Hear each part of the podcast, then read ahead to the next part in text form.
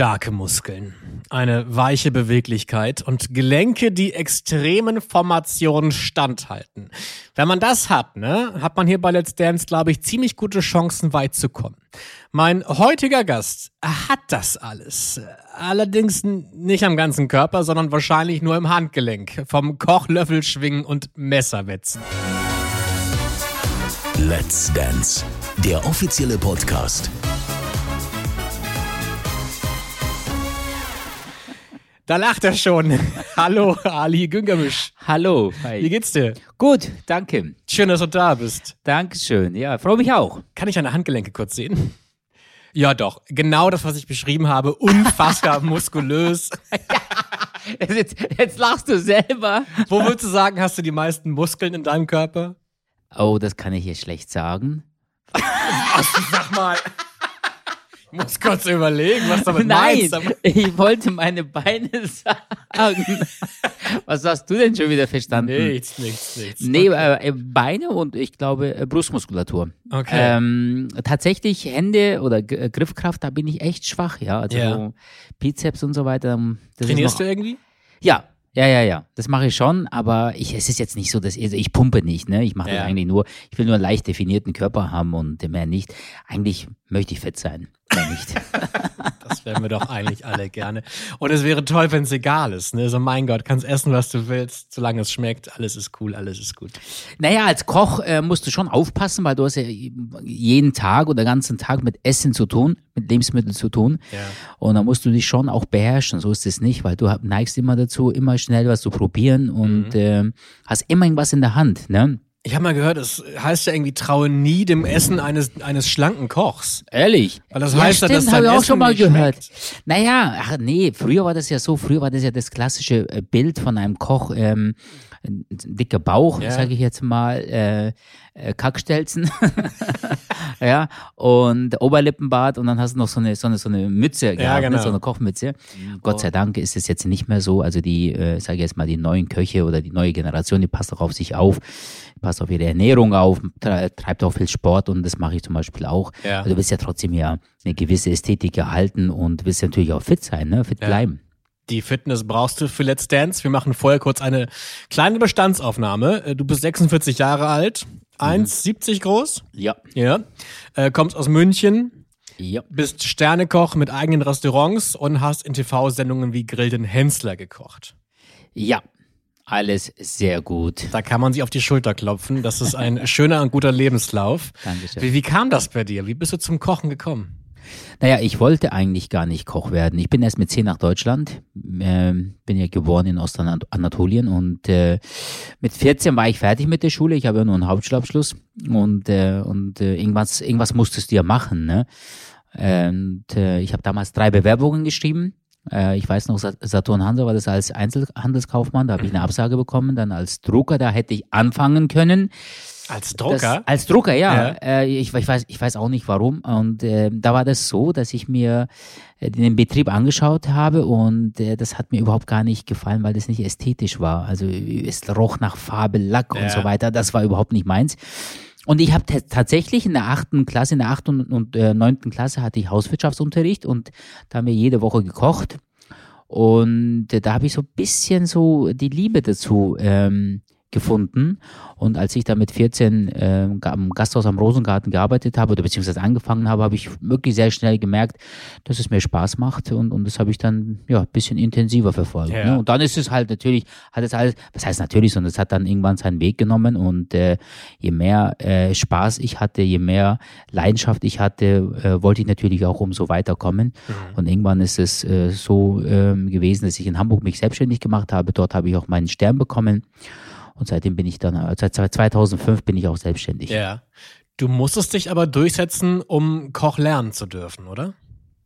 Naja, durchsetzen äh, klingt jetzt ein bisschen vielleicht hart, aber es ist so, ich sag mal so, es war nicht der Wunschberuf ähm, Beruf von meinen Eltern. Ne? Die wollten eigentlich so die klassischen, typischen Männerberufe wie jetzt äh, Maler, Kfz-Mechaniker, Elektriker und so weiter. Das wollten sie eher haben, oder haben eher von mir verlangt und ähm, und als ich dann gesagt habe, ich will Koch werden, dann haben sie erstmal geschluckt. Und äh, die Unterstützung war am Anfang schon, sag jetzt mal, hielt sich in Grenzen, ja, Okay. diplomatisch ausgedrückt. Ich dachte jetzt, dass Koch ein klassischer Männerberuf wäre eigentlich, wenn man in diesen Stereotypen denkt. Naja, aber das ist, äh, wenn du äh, aus so einer Migrantenfamilie kommst und ähm, wollen die natürlich, dass du, die, bei uns haben halt immer die Frauen zu Hause gekocht, ne? Und das war für dich jetzt, für die jetzt nicht so hoch angesehen, ja. Das, das ist aber auch später erst so geworden, wenn, wenn man, wenn man ehrlich ist, ist es so, in den letzten 10, 15 Jahren durch die ganzen Kochshows ist, ist der Beruf Koch, hat, sage ich jetzt mal, so eine Popularität gewonnen. Und äh, vorher war auch so, also ich weiß noch ganz genau, als ich 18, 19 war und äh, im Club war und äh, mit, äh, ja, sag ich jetzt mal, mit Mädels gesprochen habe und ich, und ich gesagt habe, ich bin Koch, dann haben sie sich gleich umgedreht und so weitergegangen. Wirklich? Also, oh ja, jetzt Okay. würden einige noch da bleiben. Das glaube ich auch, ja. vielleicht. Vielleicht rufen die auch jetzt an für dich. Ja, ich würde mir wünschen.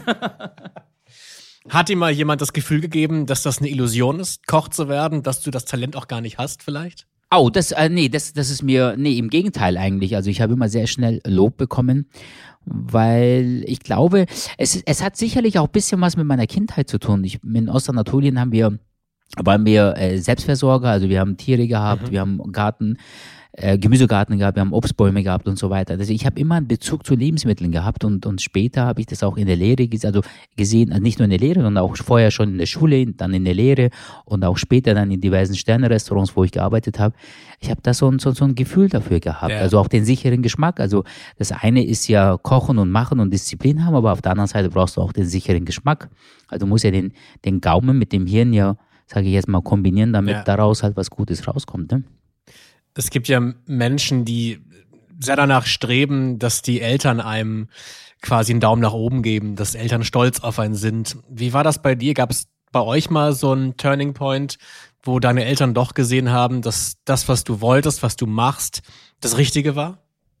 Nämlich Koch zu werden? Ja, das haben sie, ja, äh, war wirklich so. Das war aber erst später in, in der, glaube ich, im zweiten oder im dritten Lehrjahr. Das, ähm, da hatten wir Besuch und ich habe eine, eine Orange geschält, aber nicht jetzt ganz normal geschält, wie ihr es kennt, sondern schön so, ne, mit Messer schön Mhm. in der, in der Rundung bleiben und so. Und da hat mein Vater das angeschaut. Da hat er gesagt, ey, du hast, äh, ich, du, du magst es, glaube ich, oder? Du, du, du liebst deinen, äh, deinen Job. Ich so, ja.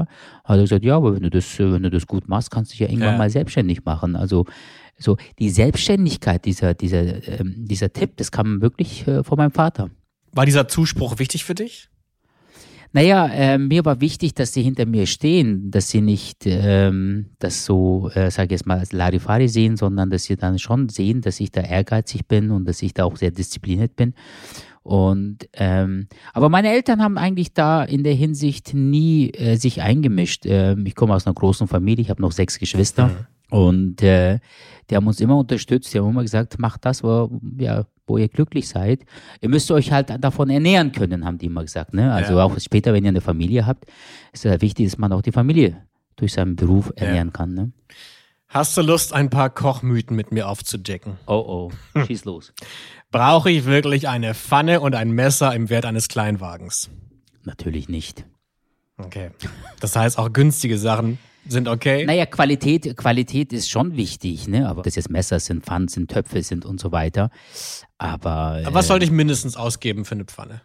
für eine Pfanne, ich würde mal sagen, so zwischen 70 und 100, 100 Euro.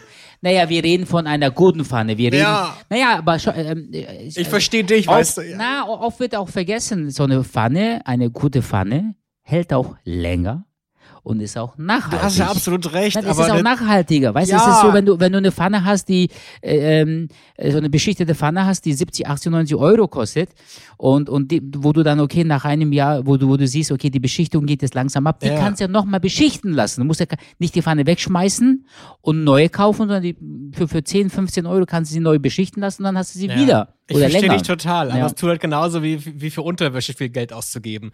Das mach ich auch. Ja, ich meine, es, es bringt ja auch was, ne? Also andere finden einen besser, man selber findet sich besser, aber es tut also weh für Unterwäsche und aber auch. Nein, so aber, eine aber, aber viel jetzt mal ganz auszugeben. ehrlich, es ist ja so, äh, es ist ja so, wenn du, willst du wirklich kochen, willst du auch ein gutes Ergebnis haben, dann brauchst Ja. du natürlich auch gute Utensilien, ja. Es gibt auch wirklich Leute, die haben eine Küche im, pff, keine Ahnung, kosten 100, 200.000 Euro und kochen nie. Das soll nur schön sein. Das Du ist auch nicht Freunde. gut. Ich habe ich hab nicht so viele reiche Freunde, Gottes Willen, aber ich, ich lese es. Ich lese halt Zeitschriften und so. Dann weiß ich ja auch ungefähr, was das, was sowas kostet. Aber es bringt ja auch nichts. Ich sag mal so, wenn du gerne kochst und wenn du viel kochst, dann brauchst du auch gute Utensilien Okay. und das ist wichtig. Ist Gas besser als ein Ceranfeld? Ich glaube, momentan ist der Randfeld besser als Gas. ja, hast du auch recht. Gut, Frage beantwortet. Schmeckt es wirklich besser, wenn jemand mit Liebe kocht? Immer, alles, alles, was man mit Liebe macht, ähm, ist, hat Substanz, bleibt auch länger. Und äh, das ist ja beim Kochen genauso. Wenn du mit Gefühl kochst, mit Liebe kochst, dann hast du auch am Ende ein sehr gutes Endergebnis. Versalzen verliebte Köche wirklich das Essen? Puh, keine Ahnung, mir ist das nie passiert. Dass du verliebt warst? auch wenn ich verliebt war, habe ich ja das Essen nie versalzen. Aber also das sind ja irgendwelche Mythen. Das ja sagt man Wahnsinn. so. Wenn das Essen versalzen ist, dann sagt man ja, der Koch Es- ist verliebt. Ja, Also, ja, ja, ich weiß. Er ist okay. abgelenkt. Ja, gut.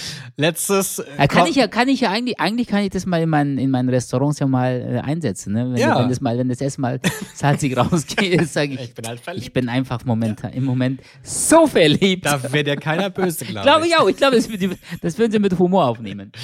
Kommt man wirklich in die Hölle, wenn man Tütenmischungen benutzt beim Kochen? Oh, Oh, ja. ähm, ja. Ob man dann in die Hölle kommt, weiß ich nicht. Aber sagen wir mal so, das ist nicht meins. Das würde ich auch niemandem empfehlen. Also Ja. es geht auch ohne Tüten, sage ich jetzt mal, Tütenprodukte. Am Ende ist das ähm, gesünder, schmeckt besser, weil's- weil keine Zusatzstoffe drinnen sind. Und ganz ehrlich, das wissen die wenigsten, es ist günstiger. Okay. Mhm. Ja. Ähm, welches Gericht hast du zu kochen? Gibt es da irgendwas? Welches Gericht hast du zu kochen? Was ist das für eine geile Frage? Was kannst du? Schau mal, wie ernst er mich anguckt, weil er weiß, dass, welches Gericht ich. Äh, ähm, ich koche alles sehr, sehr gerne. Also meine, meine Küchenrichtung ist ja, ist ja Medio-Oriental, also die Ja. levantinische Küche, also viel Gemüse. Ich esse selber ähm, sehr viel Gemüse und ich bin zu 70 Prozent Vegetarier. Da gibt's nicht so ein Gericht, was du nicht leiden kannst. Wo du denkst, ach nee, nicht schon wieder das. Ach so. Oh, nee, eigentlich nicht. Also ich mag halt so exotische Sachen, nicht wie jetzt, also exotische Tiere, nicht wie jetzt Krokodil und so Zeug, das mag Ja. ich zum Beispiel. Sowas esse ich nicht. Aber grundsätzlich, ich sag mal so, wenn man Hunger hat, dann isst man alles. Du hast vorhin schon erzählt, als du zehn Jahre alt warst, bist du nach äh, Deutschland gekommen. Mhm. Ähm, erinnerst du noch irgendwas von diesem Umzug? Äh, Ja, ich kann mich noch ganz genau ähm, daran erinnern. Es äh, wurde uns gesagt, dass wir nach Deutschland äh, gehen also zum, zum, zum Papa, weil ich habe meinen Vater nur einmal im Jahr gesehen. Immer im August, von Anfang August bis Ende August war er da. Und die Vorfreude auf, auf unseren Vater war natürlich viel, viel größer als Deutschland. Und als wir dann in Deutschland angekommen sind, ich weiß, ich glaube, das war Weihnachten 88. Ähm, es war kalt, es hat geregnet und äh, an das kann ich mich noch erinnern. Es war so, es war schon Abend und dann, ja, waren wir erstmal bei meinem Papa und dann war Ja. natürlich alles Neuland. Ne? Du sprichst ja die Sprache nicht, du bist einfach neu hier, du hast auch Ängste. Es war schon ein bisschen. Wovor ja. hattest du Angst? Ja, Angst, Angst vor der Veränderung halt. Ne? Du bist natürlich ein Kind und, äh, und dann ging es ja dann eh zwei Wochen später mit der Schule los. Und Mhm. wenn du dann in der Schule bist und kein Wort Deutsch sprichst, dann weißt du, wo du angekommen bist. Ja. Nämlich in Deutschland. Okay. Wie lange hat's gebraucht, bis du dich wohlgefühlt hast? Also sagen wir so, so zwei Jahre hat es schon gebraucht. Ne? So nach zwei Jahren konnte man eine, einigermaßen gut Deutsch und, und dann hast du auch in der Schule, bist auch besser vorangekommen und hast auch schon ein paar äh, Schulfreunde gehabt und so weiter. Auch allgemein, du hast dich halt einfach zurechtgefunden. Das Ja. war ganz gut, ja. Das Wetter ist jetzt ähnlich. Es ist kalt, es ist dunkel, es regnet und etwas anderes Neues wartet auf dich, nämlich Let's Dance. Du hast nicht die zwei Jahre, um dich einzugewöhnen. Was glaubst du, wie lange brauchst du, um mit dieser Tanzwelt klarzukommen?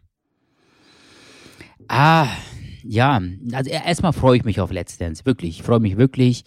Ich habe äh, riesen Respekt vor der Aufgabe und äh, ich bin, äh, sagen wir mal so, ähm, ich gehe da schon mit gemischten Gefühlen ran. Also es ist nicht so, dass ich dahergehe und sage, okay, ich nehme das mal entspannt ähm, und, und gehe da entspannt um und das möchte ich nicht. Und äh, ich werde mir sicherlich Mühe geben und, äh, und, und schauen, dass ich so weit wie möglich komme. Aber es ist, es wird kein Spaziergang. Also du brauchst sehr viel Disziplin, äh, sehr viel Zeit brauchst du, du musst viel trainieren.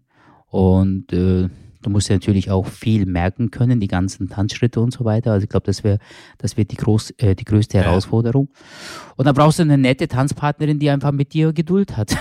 Dann klären wir doch gleich die Frage bei den fünf schnellen Fragen, nämlich Oh. mit wem würdest du gerne tanzen wollen? Äh, es gibt niemanden, wo ich sage, okay, der, mit der Partnerin möchte ich unbedingt tanzen. Ich glaube, alle sieben sind top und ich freue mich auf ihn. Je, Keine je nachdem, Wünsche. wer kommt. Brauchst du jemand Strenges, jemand Nettes? Ich, äh, beides. Kann man, kann man nicht dazwischen irgendwie jemanden haben? Ein bisschen streng und Du ein bisschen kannst locker? nicht mit allen trainieren, Ali. Das geht nicht. Nee, geht- also ich habe mal gehört, ich habe gestern mit der Motti äh, ein bisschen äh, gesprochen, da hat sie gesagt, ja, die russischen Mädels, das sind schon, die drillen einen. Da habe ich gesagt, Viel okay. Spaß. Hast du einen Glücksbringer? Äh, nee, ich habe ich hab aber einen Schutzengel. Okay. Hm, habe ich immer bei mir. Wie, was macht er so, außer beschützen? Äh, äh, das ist das ist ein das ist ein Sch- ein Schutzengel und äh, den habe ich äh, der heißt Gabriel. Ich habe ihm den Namen Gabriel gegeben und der begleitet mich immer. Gab es eine Situation, wo du zum ersten Mal gemerkt hast, dass es ihn gibt?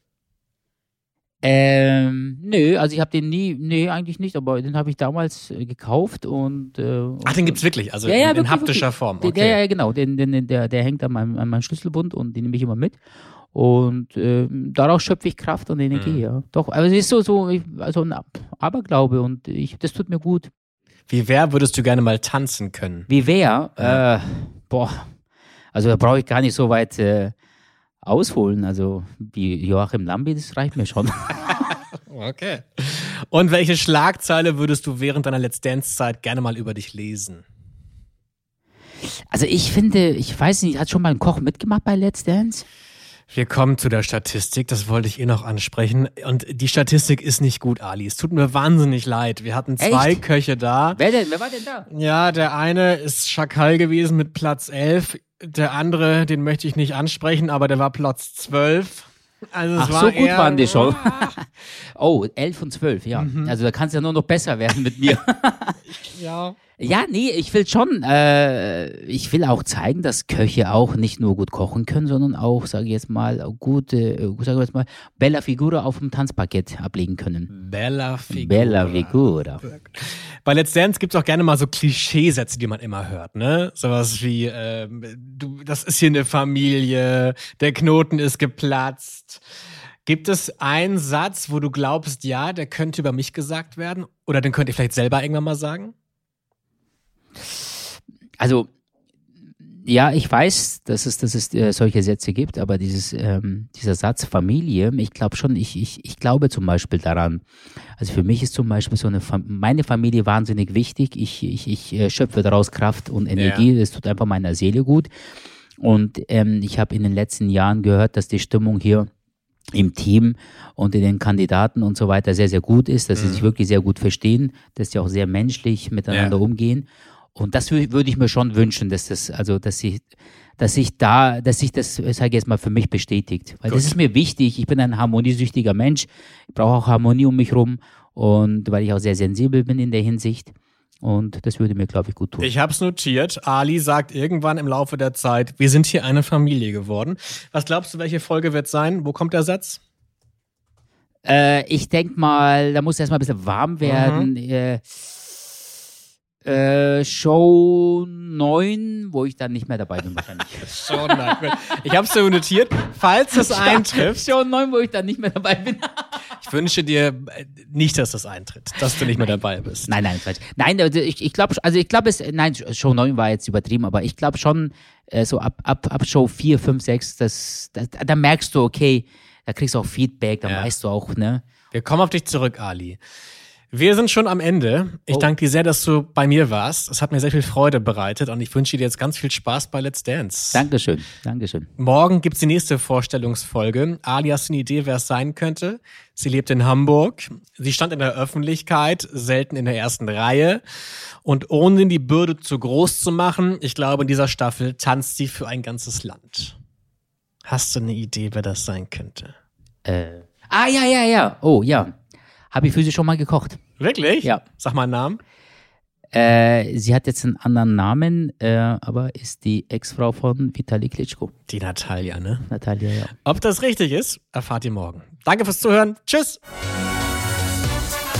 Let's Dance, der offizielle Podcast